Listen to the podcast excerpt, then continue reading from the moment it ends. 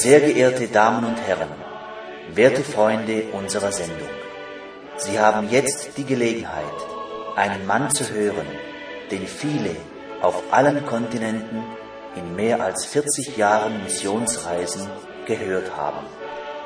Es ist mein Vorrecht, Ihnen, Herrn Missionar Ewald Frank, anzukündigen. Sehr verehrte Damen und Herren, liebe Brüder und Schwestern, werte Freunde, ich bin bereits bekannt, mein Name ist Ewald Frank. Wir haben diese Sendung und sind Gott sehr dankbar dafür. Es geht einfach darum, dass wir Gott zu Wort kommen lassen und sein Wort im Original hören, glauben und wo nötig in die Tat umsetzen im Glaubensgehorsam. Ich bin für die Sendung verantwortlich und hoffe, dass alle wirklich mit offenem Herzen zuhören, nicht die Person beurteilen, vielleicht auf das Äußere sehen, einen Charismatiker erwarten, der die Plattform einfach ganz und gar benutzt, für den sie eventuell zu klein wird, mit vielen Hallelujahs begleitet, dann sind sie hier nicht ganz an der richtigen Adresse. Ein Mann Gottes wird mit Wahrhaftigkeit, mit Ernsthaftigkeit das Wort verkündigen. Er wird nicht Menschen beeindrucken wollen.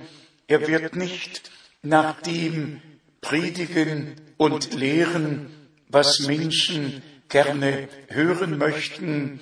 Er wird die göttliche Botschaft so, wie sie uns im Wort der Wahrheit hinterlassen Worte verkündigen. Er wird auch alles, was Lehre betrifft, was Evangelisation betrifft, was den Glauben betrifft, was die Endzeit betrifft. Heute müssen wir tatsächlich alles einbeziehen und den ganzen Ratschluss Gottes verkündigen. Ich habe mir in der vergangenen Woche die Zeit genommen und habe tatsächlich ein Buch gelesen, 2000 Jahre Christentum. Ich bin entsetzt. Ich möchte mich des Urteils enthalten, bin aber entsetzt über all die Irrlehren, über all die Deutungen, über all die Missverständnisse, die schon im dritten, vierten und dann in all den folgenden Jahrhunderten aufgekommen sind, wie man in den verschiedenen Konzilen das Wort wirklich vergewaltigt und umgedeutet hat. Und ich musste so an den Ausspruch des Paulus an die Korinther Gemeinde denken. Der natürliche Mensch vernimmt nichts, was vom Geiste Gottes kommt. Das ist ein Satz, ein Kernsatz. Der natürliche Mensch, der Mensch, der mit dem Intellekt an Gottes Wort herangeht, der das Wort studieren möchte, das können wir vergessen. Bitte nicht böse werden, aber das können wir vergessen. Alle studieren und studieren, schauen durch die eigene Brille und geben das weiter, was in ihrer Kirche oder Denomination, in ihrer Glaubensrichtung verkündigt und gelehrt wird. Doch damit hat Gott überhaupt nichts zu tun. Gott ist nur für sein Wort verantwortlich. Alles andere sind Menschenlehren und Menschenmeinungen. Wir leben tatsächlich in einer so gewaltigen Zeit. Und wenn wir sagen, in der Endzeit, dann haben wir noch nicht alles gesagt. Wir sind so frei und ich nehme mir tatsächlich das Recht heraus, aufgrund der Heiligen Schrift zu sagen, wir leben am Ende der Endzeit. Biblische Prophetie erfüllt sich überall. Man sieht es am Volke Israel. Ich habe gerade mit einer Gruppe von 70 Personen eine Israelreise gemacht und wir haben tatsächlich die Erfüllung der biblischen Prophetie gesehen. Ich kenne Israel seit genau 40 Jahren. 1964 war ich zum ersten Mal in Israel und wenn man vergleicht, dann blüht die Wüste. Da, wo gesät wird, wird geerntet und manchmal sogar dreimal im Jahr, was außergewöhnlich ist. Aber die Verheißungen Gottes gehen tatsächlich an Israel, dem ganz natürlichen Bundesvolk und ebenso an der Gemeinde in Erfüllung. Wir haben tatsächlich Verheißungen im Worte Gottes für die Gemeinde, für ihre Herausrufung, Zubereitung, Vollendung. Und dann haben wir Verheißungen, dass Gott Israel aus allen Völkern sammeln und in das Land ihrer Väter zurückbringen würde. So steht's geschrieben im Propheten Jesaja, Kapitel 14, Vers 1. So steht's geschrieben in Jeremia 31 von Vers 1 bis 10. So steht's geschrieben im Propheten Hesekiel von Kapitel 36 bis 39 und in anderen Propheten. Wenn wir dann zum Neuen Testament gehen, so steht ebenfalls geschrieben in Lukas 21, Vers 24, dass Jerusalem von den Heiden zertreten werden wird, bis die Vollzahl der Heiden abgelaufen ist. Und wir sehen es tatsächlich, dass es geschieht vor unseren Augen. Doch nun zu unserem Thema über die Wiederkunft des Herrn, über die Vollendung der Gemeinde aus den Nationen. Wir haben tatsächlich so viel religiösen Betrieb, so wie es irdisch die verschiedensten Dinge gibt, wo Menschen ihre Zeit einsetzen. Da gibt es all die verschiedenen Sportarten. Alle Menschen sind irgendwie unterwegs, besonders an den Wochenenden. Und so geht es auch im religiösen Bereich an den Wochenenden besonders mächtig zu. Und dann hören wir das Wort Evangelisation, sogar vom Vatikan. Man spricht über Evangelisation, über Neubelebung, über Erneuerung des Geistes. Die Frage ist nur, was ist damit gemeint? Wenn jemand etwas sagt, dann meint er es tatsächlich von seinem Standpunkt aus. Wir haben den Standpunkt Gottes zu vertreten. Und wenn im Propheten Sacharja im vierten Kapitel geschrieben steht, nachdem der Leuchter gezeigt wurde, nicht durch Heere und nicht durch Macht, sondern durch meinen Geist wird es geschehen, spricht der Herr. Dann meint er keinen römischen Geist, keinen protestantischen Geist, nicht irgendwelche Geister, dann meint er seinen Geist und das ist der Heilige Geist, der uns in alle Wahrheit führt, der alles neu belebt, was göttlichen Ursprungs ist, Der Geist Gottes belebt nicht Denominationen. Der Geist Gottes identifiziert sich nur mit dem Worte Gottes und mit dem, was Gott auf Erden gemäß seinem Heilsplan tut. Natürlich möchten alle den Geist Gottes zu sich herabziehen, damit er mit ihnen wirksam sein kann. Doch der Geist Gottes ist in der Tat nur da wirksam, wo Gottes wahrhaftiges Wort gepredigt wird, denn der Geist Gottes führt in alle Wahrheit.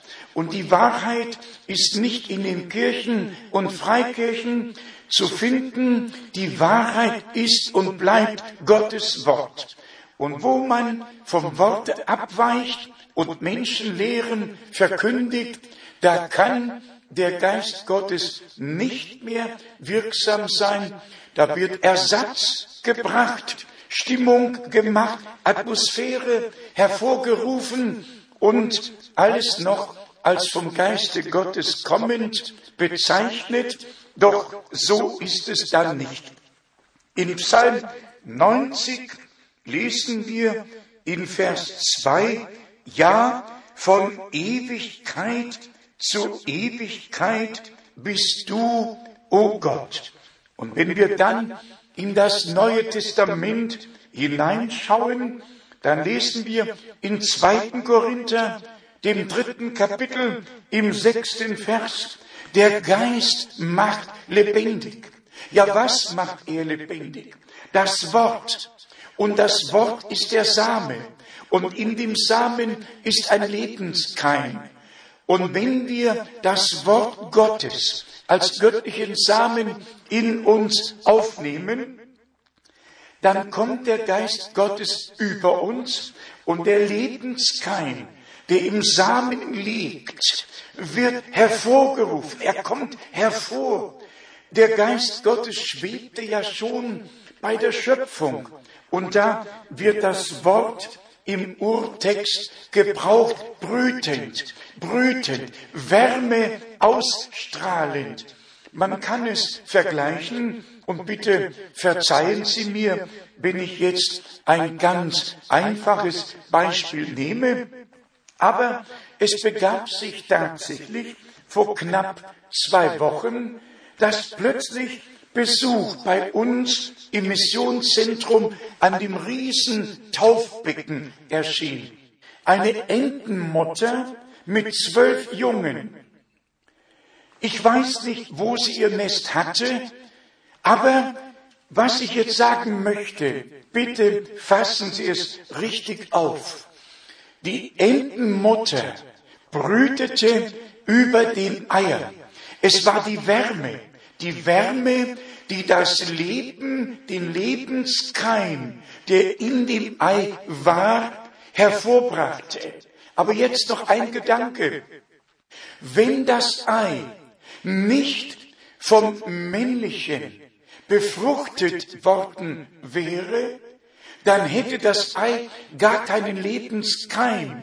Dann hätte die Henne über zwölf Eiern gebrütet und am Ende hätte es zwölf verfaulte Eier gegeben. Der Lebenskeim ist so wichtig im Natürlichen und der Lebenskeim ist so wichtig im Geistlichen. Also jedes der zwölf Eier war vom Hahn befruchtet. Ich gebe es als Beispiel.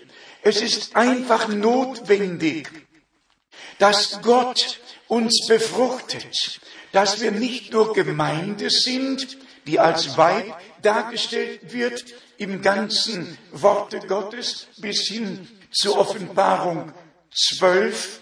Die Gemeinde muss befruchtet werden, sonst brütet der Geist. Aber was soll herauskommen, wenn kein Lebenskeim da ist? Und ich sage noch einmal, der Lebenskeim ist im Worte und das Wort ist der Same.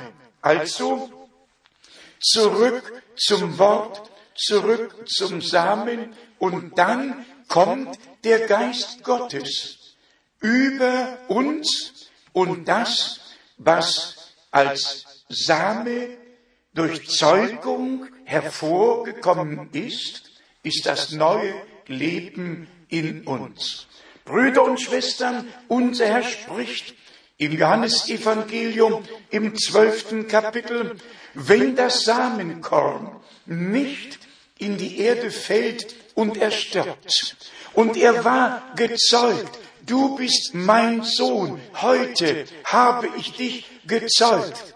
Er war von Gott gezeugt und dann geboren, der eingeborene Sohn Gottes. Doch er war das fleischgewordene Wort.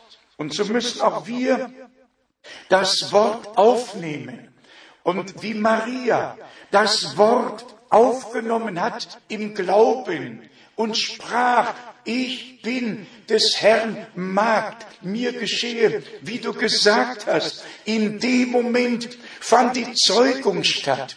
Der Heilige Geist überschattete Maria, nachdem sie das Wort, den Samen aufgenommen hatte. Genauso werden wir wiedergeboren zu einer lebendigen Hoffnung.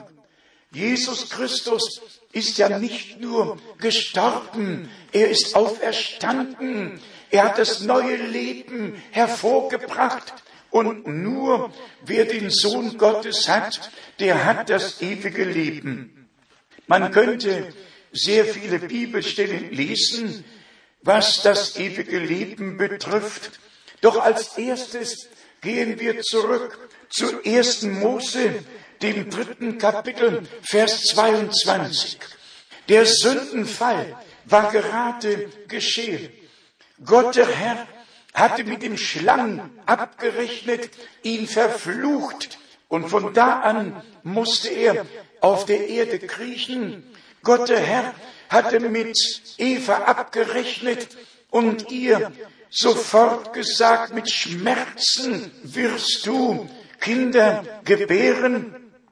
Und dann mit Adam, dass der Acker Dornen und Distel tragen würde. Nach dieser Abrechnung geschah es, dass Gott der Herr sprach in 1. Mose 3, Vers 22, nun ist der Mensch geworden wie unser einer und er kann Gut und Böse unterscheiden, auf dass er nur nicht seine Hand ausstrecke und vom Baum des Lebens esse und dann ewig lebe. Es geht also um das ewige Leben. Aber der Mensch sollte nicht im sündigen Zustand, im von Gott getrennten Zustand ewig leben. Der Mensch sollte versöhnt mit Gott, das ewige Leben in Gemeinschaft mit Gott haben. Und darum geht es im Grunde genommen. Es geht nicht um Religion. Wer ewig leben möchte, muss das ewige Leben haben. Und es gibt nur einen, der von Ewigkeit zu Ewigkeit ist, und das ist der allmächtige Gott. Und der allmächtige Gott hat sich uns als Vater im Sohne geoffenbart. Und so ist das ewige Leben, das beim Vater war, zu uns gekommen, wie Johannes, der Apostel, es in seinem ersten Brief ausgeführt hat. Das ewige Leben, das beim Vater war und uns offenbar geworden ist.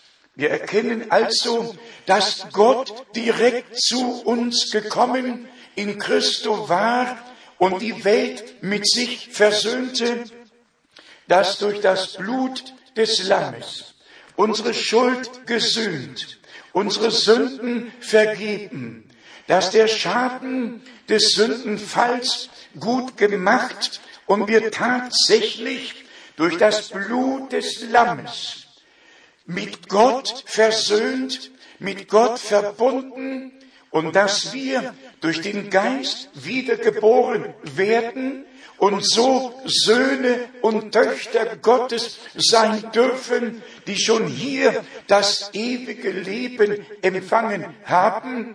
Und bei der Wiederkunft Jesu Christi wird nur noch der Leib verwandelt, das Herz ist schon erneuert, der Geist ist erneuert. Und bei der Wiederkunft Jesu Christi werden wir dann den neuen Leib, den Auferstehungsleib bekommen. In Johannes 3, Vers 15 und 16 die bekannten Worte unseres Herrn schon auf das bezogen, was er von Vers 3 sagte, nämlich es sei denn, dass der Mensch von neuem geboren werde. Und dann auf das alle, die an ihn glauben, nicht verloren gehen, sondern das ewige Leben haben. Johannes 5, Vers 24, vom Tode zum Leben hindurchgedrungen. Johannes 6, Vers 40, dass wir in ihm das ewige Leben haben. Johannes 10, Vers 28, das ewige Leben empfangen. Johannes 17, Vers 2 und 3, er ist der wahrhaftige Gott und das ewige Leben bis hin zu 1. Johannes, dem fünften Kapitel, Vers 20. Wir müssen wahrhaftig werden und Gottes Wort so glauben, wie es geschrieben steht, und unsere Heilserlebnisse machen. Eine wirkliche Bekehrung zu Christus. Nicht ein Wechsel von Religion zu Religion, von Kirche zu Kirche. Das bringt gar nichts. Das ist nur ein Wechsel. Doch ewiges Leben haben wir dadurch wirklich nicht. Dann müssen wir auch begreifen, dass alle, die aus Gott geboren sind, die Verbindung zu Gott, zu Gottes Wort haben, auch wenn sie irdisch keiner einzigen Kirche oder Freikirche angehören, sind sie trotzdem ein Teil der Gemeinde Jesu Christi. Wir müssen einfach einsehen, dass ja keine religiöse Körperschaft in sich die Gemeinde Jesu Christi repräsentiert.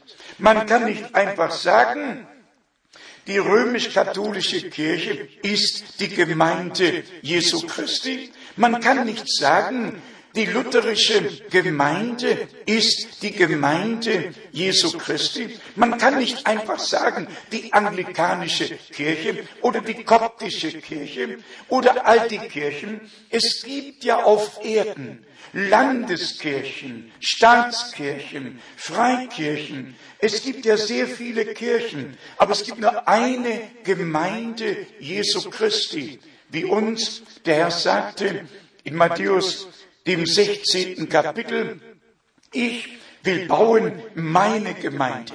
Aber der Herr ruft aus allen Kirchen, aus allen Denominationen, ruft er seine Gemeinde, sein Volk heraus. Und das sind diejenigen, die sein Wort aufnehmen. Da mag es manchmal so sein, dass der Herr zunächst aufräumen muss. Wir haben zum Beispiel in Matthäus 21 das Beispiel, dass unser Herr sanftmütig und demütig auf den Füllen eine Eselin in die Stadt einreitet und direkt danach begibt er sich in den Tempel und treibt die Verkäufer und die Händler heraus und spricht, mein Haus soll ein Bethaus heißen. Sanftmut des Herrn bedeutet nicht, dass er mit allen Leuten Kompromisse eingeht, dass er allen Recht gibt. Sanftmut des Herrn bedeutet, dass er in seinem Hause aufräumt, damit alle Sanftmütigen das Erdreich besitzen und damit alle, die reinen Herzen sind, Gott schauen, muss er aufräumen. Das geht nicht anders. Jetzt noch schnell den Gedanken über die Endzeit. Wir sind alle entsetzt über das, was in Israel geschieht, im Irak geschieht, in all den umliegenden Ländern geschieht, ja auf der ganzen Welt geschieht es. Ich bin ja gerade aus Khartoum zurückgekommen. Überall sind Unruhen und Kämpfe und überall ist Religion im Spiel und Politik mischt mit. Es ist einfach schrecklich geworden auf Erden. Und wir dürfen sagen, auch darin erfüllt sich biblische Prophetie. Man muss ausrufen, der Herr kommt bald, macht euch bereit, ihm zu begegnen. Denn so spricht unser Heiland, wenn ihr seht, dass das alles geschieht, hebt eure Häupter empor, weil sich eure Erlösung naht. Also, wer ewig leben möchte, muss das ewige Leben haben. Das Heil Gottes ist uns in Jesus Christus geschenkt worden. Wir sind mit Gott versöhnt nehmen Sie es auf, nehmen Sie es an. Den Rest wird Gott tun gemäß seinem Worte und wirken durch den Heiligen Geist. Ich wünschte, dass alle vom Geiste Gottes ergriffen, in alle Wahrheit geführt, von der Wahrheit durchdrungen und ihr Leben dem Herrn völlig weihen könnten. Gott segne euch und sei mit euch in Jesu heiligem Namen. Amen.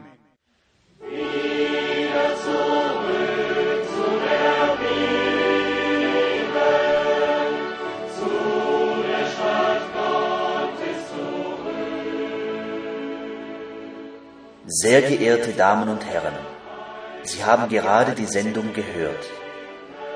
Was sagen Sie dazu? Natürlich ist eine solche auf die Heilige Schrift gegründete Predigt ganz anders, als wir sie gewohnt sind. Sollten Sie daran interessiert sein, mehr über den Heilsplan Gottes mit der Menschheit zu erfahren, würden wir uns freuen, von Ihnen zu hören. Kostenlose Literatur wird auf Anforderung zugesandt. Unsere Anschrift ist Missionszentrum, Postfach 100 707 in 47707 Krefeld.